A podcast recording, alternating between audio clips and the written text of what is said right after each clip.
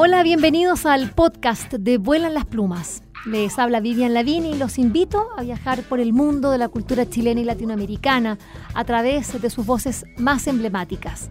Vuelan las Plumas cuenta con el apoyo de Librería Prosa y Política y de Radio Universidad de Chile. A continuación, los invitamos a escuchar esta interesante conversación.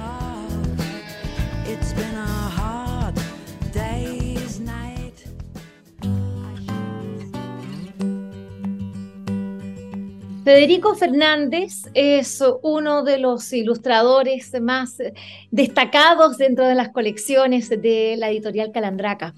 Hoy día vamos a hablar eh, con Federico Fernández sobre sus libros, sobre su obra, sobre su vida. Eh, él es licenciado en Bellas Artes de la Universidad de Vigo, en Galicia. Se especializó en pintura. En el año 2000 uno obtuvo el primer premio nacional de ilustración, bueno, con un libro muy importante que se llama Donde, donde, Luna pierde la risa. Em, ha sido un importante promotor de un espacio artístico del cual vamos a hablar, el Halcón Milenario, y actualmente es profesor en la Escuela Municipal de Artes y Oficios. Eh, y está allí entre clases, así que lo hemos eh, tomado y le hemos pedido esta cita y que, bueno, nosotros le agradecemos desde ya el hecho de poder conversar eh, con uno de los más importantes ilustradores, artistas de Galicia. Federico Fernández, bienvenido a Vuelan las Plumas. ¿Cómo estás? Hola, buenos días. Muy bien, aquí. Federico, vamos, a ver, vamos, eh, hablemos de un libro que yo creo que nos va a, permitir eh, que nuestros auditores entiendan lo que ha sido tu recorrido artístico, tu recorrido como, eh, bueno, como ilustrador. Chivos Chivones, junto a Olaya González. Este fue un libro que fue editado, creo que hace ya más de, no sé, 15, 20 años, no sé, y, y tuvo una forma, era un libro y, no fue hasta hace poco, específicamente en el año, el año pasado, cuando se decidió hacer una nueva edición y sobre todo pensando, y acá esto, esto es el, punto importante que, también me gustaría que tú tomaras, el hecho de eh, hacer una edición como lo hace Calandraca de su colección para niños autistas o con niños que tengan algún tipo de deficiencia cognitiva. Y en este caso, eh, ese, esa, esa, eh, esa adaptación significó para ti un, un, repensar y reimaginar nuevamente la misma historia eh, y bueno, teniendo en nuestras manos hoy día una edición completamente nueva y, y, según hablaba con, con, con, Manuela, eh, que ella decía, bueno, la editora de Calandraca y decía, Manuela, la verdad es que esto como que solucionó más cosas el haberlo visto desde ese plano. Cuéntanos tú, te dejo todo el micrófono. Sí, sí, no, de hecho, de hecho este libro, cuando, cuando yo lo ilustré por primera vez, yo venía de, ilustrar y de ganar el Premio Nacional de Ilustración con donde perdió eh, Luna la Risa. Y claro, yo de aquella trabajaba pues con fondos muy texturados, eh, eh, muy cromáticos, Mm, personajes en los que pues, eh, les, metía así como muchos guiños, ¿no?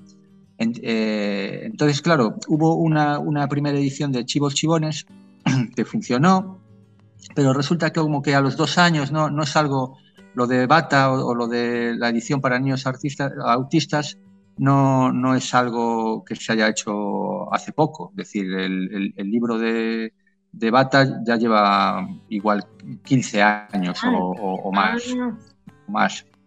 Eh, entonces, claro, a mí me propusieron hacer el libro de Bata y efectivamente tuve que replantear eh, eh, toda, la, toda la idea del libro porque, porque estuve en la asociación y me, comentaron qué es lo que los niños autistas no entienden con, con ciertas imágenes. Por ejemplo, yo cuando presentaba a los chivos chivons, eh, había una imagen en la que aparecían sus calzoncillos colgados en un tendal, ¿vale?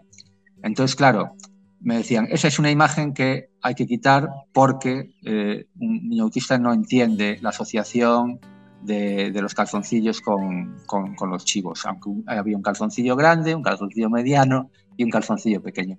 Entonces tuve que replantearme todo, que los personajes aparecieran siempre enteros y que fuera muy sencillo. claro, en la editorial eh, gustó tanto este replanteamiento que se desechó la primera edición o la primera forma que yo le di al libro y la que quedó como definitiva pues fue, fue esta, con la que yo estoy encantadísimo y, que me da muchas alegrías este libro.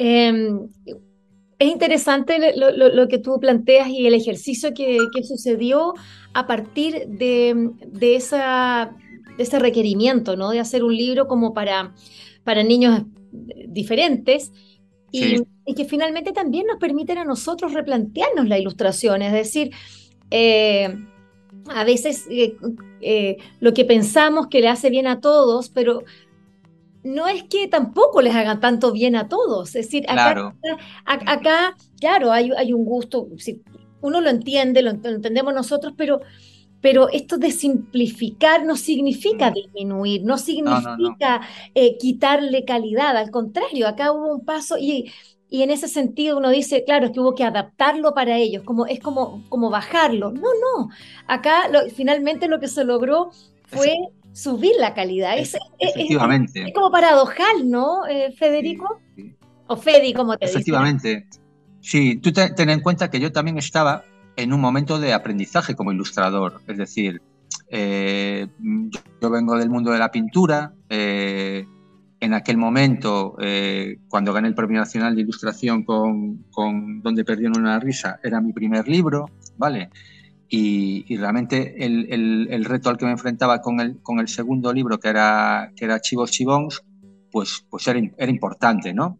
Entonces, claro, eh, esa inexperiencia un poco también te hace que, eh, como que quieras eh, hacer un trabajo tan especial en el que quieres poner todo y eso, los fondos tenían mucha textura, había muchos guiños y efectivamente el ejercicio de tener que, trabajar para, niños con necesidades especiales supuso eso, no, no rebajar, eh, digamos, que, el, contenido del libro, sino que, hacerlo como más, mm, más redondo. Yo creo que, quedó como más redondo, ¿no?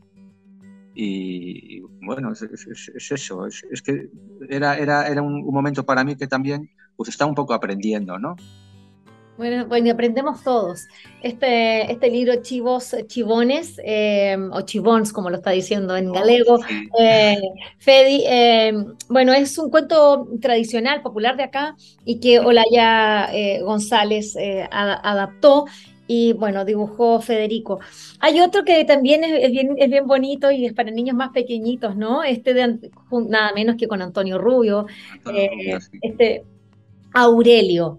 Aurelio. Mm. Eh, eh, ¿cómo, ¿cómo, fue el, proceso de hacer un libro para, bueno, un abecedario en este caso, eh, con pequeños poemas, algunas veces son algunas más, más, frases, mm. en el que se da cuenta de, pues decir, no es un abecedario, no le son letras, las vocales, pero, mm. pero, pero también es muy sintético, es, muy limpio, es un libro, claro del 2016, pero de todas maneras ya se ve, ¿no? Que va, que va un, que, que, que, ha habido una, una, evolución.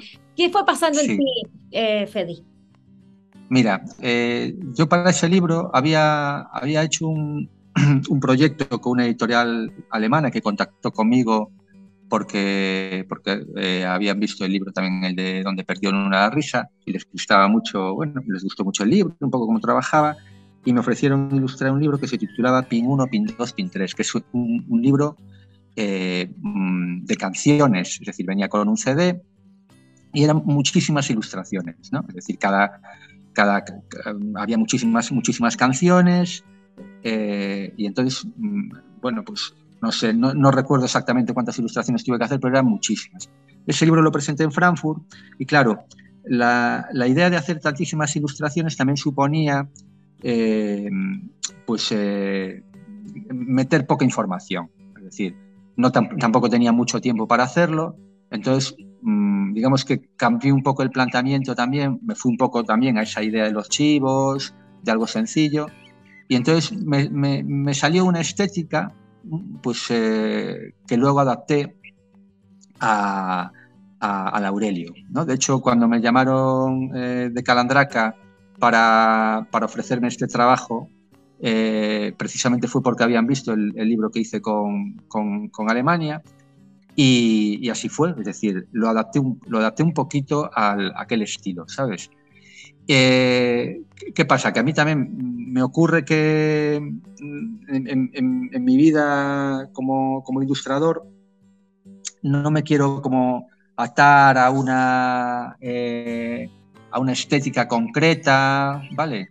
Porque me, bueno, pues me gusta investigar, me, aburro demasiado ahí de, encasillarme siempre en el mismo estilo, y, pero creo que, en concreto para, para, este libro funciona muy bien tomar lo de, lo de, lo de, lo de Alemania. De hecho, cuando empecé a hacerlo, también empecé como a buscar, a meter texturas, a investigar, y vino Manuela por casa y dice, ¿pero qué estás haciendo? ¿Qué estás haciendo? Pero haz lo que sabes hacer, que es lo que, lo que hiciste con él. Dice, pues tienes razón, ya me, me, meto aquí en mi estudio, empiezo a, a, probar cosas, y así lo hice, sea, sin sintetizarlo, y, también, o sea, yo creo que es un libro que estéticamente quedó muy bonito, que además... Eh, al ser, al ser eh, poema, poemas también hay muchos, muchos guiños, ¿no? Y, bueno, lo, que a mí me gusta trabajar, ¿no? Muy lindo, tiene a un, eh, un, murciélago en la portada que está leyendo el mismo libro que uno tiene en las manos. Entonces se da esa historia que uno va entrando, entrando, entrando en este Aurelio con todas las vocales y la idea es, es, jugar con ellas eh, precisamente. Bueno, tú eres, como decíamos, eres pintor, eh, profesor, eh, y me gustaría que nos hablaras de este espacio creativo, el Halcón Milenario. ¿De qué se trata? ¿Qué es lo que hacen allí? Eh, cuéntanos, porque es tan interesante para nosotros desde Chile y también desde Latinoamérica poder observar otras experiencias que sirvan para inspirarnos, para poder comprender también cómo podemos hacer sinergias. Cuéntanos del Halcón Milenario. Mira de hecho, en el Halcón Milenario expuso un artista que vive en Latinoamérica, en México en concreto, que es Toño Camuñas, eh, que vive entre México y, Madrid. Fue uno de nuestros, de nuestros primeros eh, artistas que expusimos. ¿no? Claro, el Halcón Milenario nace de una manera casual, ¿vale? Y nace porque, porque eh, yo tenía en alquiler un piso antiguo eh, de mi época, pues eh, eso, cuando empecé a ilustrar, donde ilustré, por ejemplo, el Chivo Chivones, ¿eh? y fue ahí en ese piso. entonces, cuando mi pareja y yo tomamos la decisión de marchar de aquel piso, decidimos mantenerlo porque el alquiler pues era barato y demás, ¿no? entonces, claro, dijimos, ¿qué, ¿qué, podemos hacer con esto? ¿Qué podemos hacer con este piso que está en el centro de Vigo, que es grande, que es barato? Que... Entonces decidimos hacer una exposición, ¿vale? Una exposición, pues con todo con, amigos, eh, artistas de, de, la zona, pues conocidos, ¿no? Y eh, la titulamos aquella exposición Viejóvenes Valores. Y Viejóvenes Valores era también como un guiño eh, a una crítica que hacíamos a, a, un concurso que hay en Pontevedra eh, de, arte, ¿no? que se hace todos los años, que es, el, Jóvenes Valores. ¿no? ¿Qué pasa? Que nosotros, como ya teníamos una edad y nunca habíamos ganado ese Jóvenes Valores, ¿eh? éramos unos viejóvenes ya valores. Y a partir de esa exposición funcionó también, también, también, también, y tuvimos tanta repercusión en los medios porque el piso quedaba ubicado en la zona centro en, un primer, en una primera planta, no, es una, no era una galería al uso, ¿eh? Eh, de, entrar en un local eh, bajo, tenías que entrar en el, en el, piso y era un piso que se mantuvo como estaba, con su cocina, vale, era un piso, vale, pero sin muebles, ¿no? con las paredes vacías para poder colgar cosas. Entonces funcionó también aquella exposición que decidimos eh, crear un colectivo, el colectivo Alcohol Milenario, y, Em, y, empezar a, exponer lo que, lo que a nosotros nos interesaba, ¿vale? Eh, sin ningún tipo de, pues de, bueno, pues de, carga ni, bueno, pues lo que nos apetecía. Y trajimos, pues, desde fotógrafos, eh, ilustradores, se hicieron, eh, se hizo hasta teatro, se hicieron conciertos en un primer piso, se hicieron conciertos, ¿eh? estuvo, por ejemplo, tocando eh, Víctor Coyote, que también es un grandísimo ilustrador, ¿eh? y, funcionó, bueno, para mí fue una, de las, una etapa maravillosa, maravillosa. ¿Qué pasa? Que en el 2019 cerramos, ¿vale? Justo, justo, justo antes de la pandemia, en diciembre del 2019 porque el edificio, al ser un edificio antiguo, pues, eh, bueno, pues lo compró una promotora y, nos echó. y, ahí acabó la historia.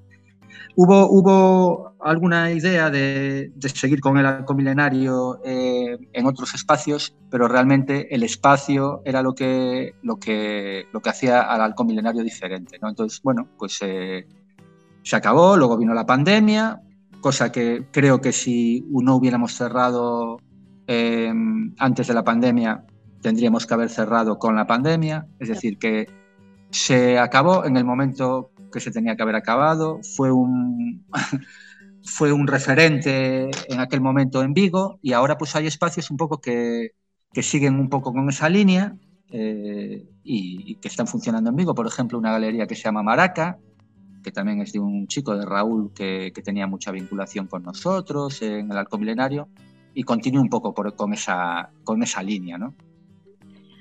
Bueno, eso solo pasa con los proyectos. Lo interesante es ver de qué manera eh, eh, un proyecto da vida después a otro, uno no sabe qué va a salir después, cómo, cómo va a renacer este halcón de, esas cenizas, ¿no? Eh, me gustaría, bueno, hemos hablado de dos libros tuyos, tanto Aurelio como Chivos Chivones, como también Donde pierde la luna la risa. Em, bueno, son libros donde tú eh, eres el ilustrador, el artista. Sí. Pero hay dos libros que son particularmente interesantes, em, que, es, que es Balea y Verme. Balea es ballena en gallego y Verme es gusano. Son, son libros digamos, que se, que se despliegan. Eh, y estos libros en, este, en estos formatos que hoy día se está usando cada vez más dentro de la literatura infantil, estos leporelos, eh, bueno, acá hay una concepción que es bien interesante y son, la verdad, son libros muy fascinantes porque bueno, tú creaste mundos allí, personajes, eh, y, que, bueno, se, embeben en, una tradición eh, también eh, artística, medieval. se ve ahí algo de Bruegel, qué sé yo, también creo que de Utrecht, no sé. Y, me gustaría que contaras cómo nació Balea. Esto fue, creo creo que fue el año 2006 eh, que empezaste a hacer la máquina, estuve ahí viendo en, el, Calandraca TV una entrevista muy, muy entretenida que te hicieron y, fuiste contando. Me gustaría que compartieras eh, con nosotros cómo fue esto de esa, de esa, mm, esa ballena, eh, este gran, esta gran máquina, ¿no? y con vida adentro, y con estos seres. Todo tiene, también tiene una historia. Esto es como lo del halcón. Sí, parece, empiezas así con con algo que parece que no va a llegar a nada y luego pues la historia es que en el 2006 me proponen eh, hacer una exposición, participar dentro de una exposición colectiva de pintura eh, en el Parlamento de Galicia con, con otros artistas, eh, con otros artistas gallegos y la exposición se titula Invisibles. Entonces yo, pues, me, bueno, pues dándole vueltas, dando ideas, decido hacer como una especie como de robots y, les, y los, los titulo Tecnología Arcaica, ¿vale? Es decir, eran unos robots que iban a cuerda, ¿eh? iban a cuerda, pero que eran imágenes, no eran escultóricos, ¿vale? Y, y me, me, gustó mucho cómo, cómo funcionaron aquellos, eh, aquellas piezas y durante años estuve planteando cómo podía llevar también ese, esa estética del maquinismo, eh, eh de la tecnología arcaica a, un libro, ¿no? Y, de hecho hice, hice, muchos, muchos bocetos, había hecho inicialmente un robot y tal, y no sé cómo se me ocurrió la idea de, la, ballena, ¿vale? Pero lleva, ya te digo, hay mucho, mucho trabajo detrás, ¿vale? De hecho, también había hecho como una, una máquina eh, que era como una, una fábrica de libros, para también para una editorial allí en Alemania y tal. Bueno, seguí trabajando con el maquinismo durante muchos años, hasta que decidí que eso tenía que mm, traducirse de alguna manera en, un libro y, y, traspasar un poco también las fronteras del formato libro, ¿vale? Porque claro, si yo quería trasladar esa obra pictórica, que fuera también muy pictórica, a, un formato libro, había que cambiar el, formato del libro, ¿vale? Y entonces se me ocurrió la idea del, acordeón, ¿vale? Eh, yo aquí, aquí en la escuela tenemos, mm, yo trabajo en una escuela de artes en la que hay pues eh, mm, muchos talleres y entre ellos estaba el taller de, de, encuadernación, ¿vale? Y en el taller de encuadernación pues trabajan pues el formato ese de acordeón, ¿no? Y se me ocurrió que podía llevar a formato acordeón eh, esa pieza más pictórica. Más pictórica, pero que, tuviera como un mundo ahí interno, ¿no? Es como, a mí, yo me imaginaba como los robots aquellos que había hecho en el 2006, pero llenos de pequeños personajes ¿eh? Eh, que formaran como una especie como de ciudad interior, ¿no? Y eso lo trasladé al, a, la, a. Y así fue, es decir, empecé a dibujar, eh, primero empecé con un bocito muy pequeñito, luego fue ampliando, hice un montón de personajes que fui colocando y a la hora de aplicarle el color, pues eh, conté con, con, un colaborador que es eh, Germán Pintos, que es Germán González, pero Germán Pintos, y me ayudó a aplicarle el color. Un poco por, bueno, también él formaba parte del colectivo del Halcón Milenario, me decía, teníamos que hacer un proyecto juntos y hacer algo y tal. Entonces, como en aquel momento yo también había tenido un hijo, no tenía mucho tiempo también para, para, para trabajar, porque es un, trabajo bastante intenso en la aplicación del color, necesitaba muchas horas, pues entonces eh, colaboró conmigo en este proyecto. ¿no? Y, así fue, o sea, pero, pero que es un, un, camino que duró pues muchos, muchos, muchos años. Y el me puso un poco lo mismo, es decir, sería como una segunda parte que también en cuanto acabe Balea, ya empecé también con, con el verme a, a, idearlo. A ver, estamos hablando con eh, Federico Fernández o Fedi, como le, como le dicen, es conocido por acá. Eh, y mm, es uno de los eh, ilustradores eh, eh, más destacados acá en Galicia. Y lo interesante es que esta parte de, este, de esta ballena está allí en un mural gigante, en un edificio. en, ah, que es muy bonito, estuve viendo allí las fotografías, se ve muy bonito. Cuéntanos de los personajes, porque hemos hablado de, la ballena, que es una gran máquina, mm. pero explicar, y eso es nuestro desafío a quienes nos están escuchando acá en Vuelan las Plumas, es que dentro de esta máquina está lleno de compartimentos donde viven estos eh, seres que, que sí, que parecen humanos o tienen forma humana, eh, pero están en sus mamelucos eh, naranjos, eh, comparte como, como que hay una, una, cosa como de, como, como que es como, como que muy homogeneizado, pero todo en, una cantidad de actividades gigantes. Entonces lo más entretenido que hay es verlo desde la sala de máquinas que se está incendiando, eh, luego más abajo hay otros que pueden estar nadando, hay otros que están en el baño, otros que están jugando, eh, qué, sé yo, paletas, hay otros que están leyendo. Eh, es, es, todo una sociedad. Cuéntanos, ¿cómo, ¿cómo, salieron esos, esos, esos seres? Sí.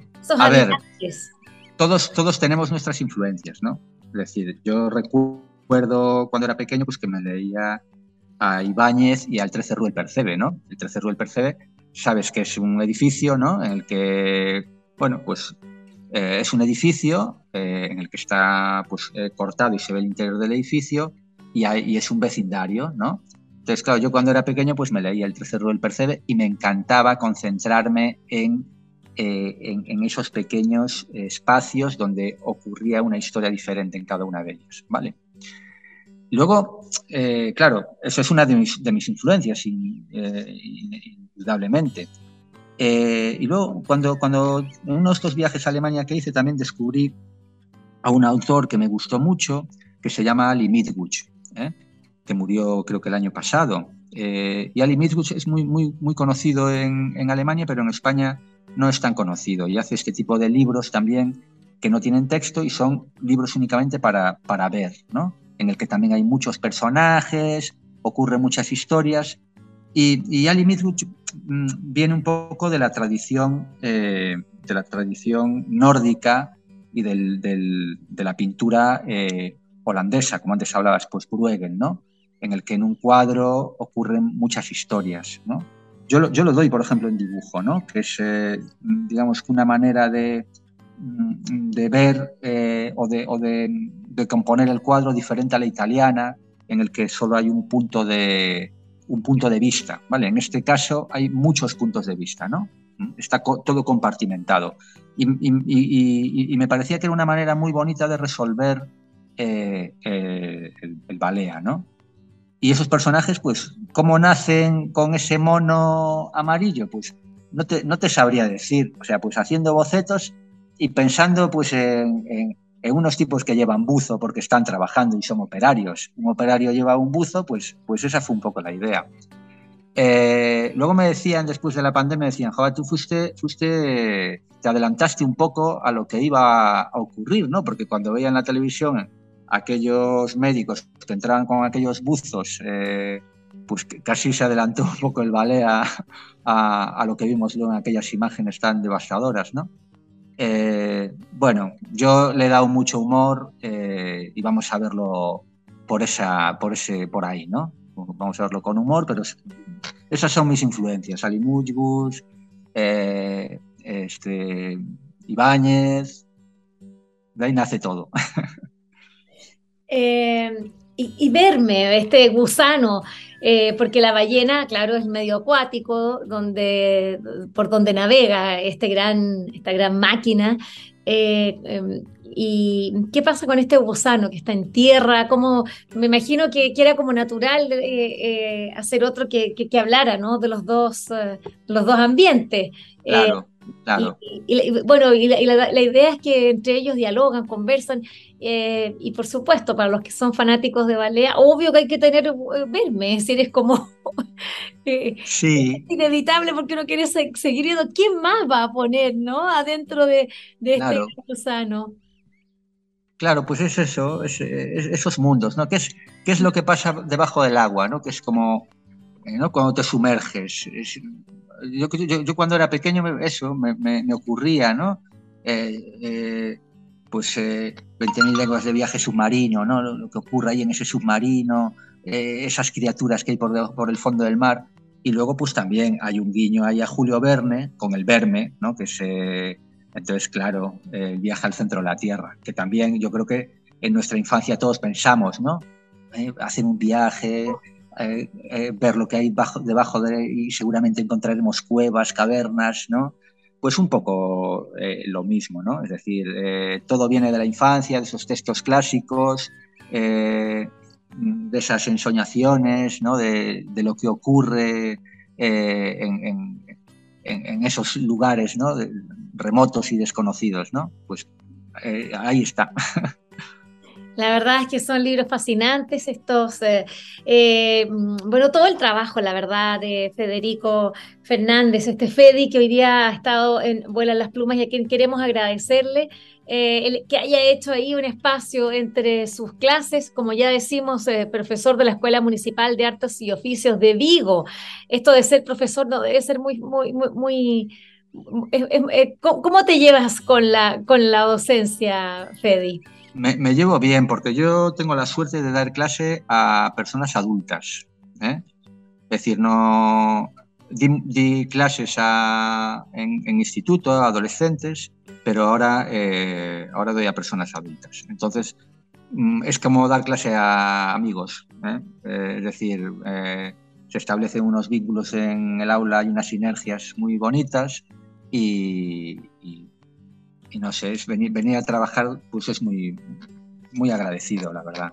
Tengo dos trabajos que son muy agradecidos y que me encantan, que es dar clase e ilustrar libros infantiles. Sí, hay... no me quejo. No, la verdad es que lo que tú estás diciendo es algo muy cierto. Eh, hoy día, con, eh, bueno, con estas expectativas de vida que ya han aumentado tanto, tenemos la posibilidad, los adultos, de reinventarnos, de, de, estos artes y oficios que, que, que nos permitan bueno, eh, materializar a veces lo que fueron sueños de juventud y que quedaron allí, que hubo una necesidad de trabajar y de, meterse en el sistema, eh, pero que después hay como una segunda o tercera oportunidad. Oportunidad, efectivamente, sí, sí. Es así, ese, es el perfil de personas que yo tengo en clase. Entonces es un lujo. claro, están muy agradecidos, pues, agradecidos de poder estar cumpliendo eh, sobre todo una vocación, ¿no? Porque esto es, tiene que ver con un talento que, que, que, que, están allí ocultos y que tú, o, que junto a ti se trabajan para sacarlos a la luz. Eh, Fedi, muchas gracias por esta entrevista nuevamente. Eh, felicitarte por tus libros, son hermosos. Valea me fascina porque además se cuelga, viene con unas cositas así como para poder colgarlos. Entonces son verdaderos afiches así de un metro, ¿no? Eh, espectaculares y verme lo mismo. Y bueno, los otros libros que ya son eh, clásicos aquí en, de, Calandraca. Te agradezco de nuevo, un abrazo grande. Y, Muchas gracias a ti. Y a ver si nos encontramos eh, luego en alguna instancia allí. ojalá acá en Galicia y si no, bueno, en Chile. Así que bienvenido. Que estés muy bien. Gracias. Muchas gracias a, a ti por, por esta entrevista y, también, oye, por, por, por, decirme estas cosas tan bonitas de mis libros. O sea, yo estoy encantado y espero eh, seguir haciendo proyectos y que también los disfrutéis. Espero que esta conversación les haya gustado y recuerden que la escucharon en el canal de Vuelan las Plumas. Pueden acceder al material que hemos producido desde el año 2002 en www.vuelanlasplumas.cl y seguirnos a través de nuestras redes sociales en Facebook, Twitter e Instagram.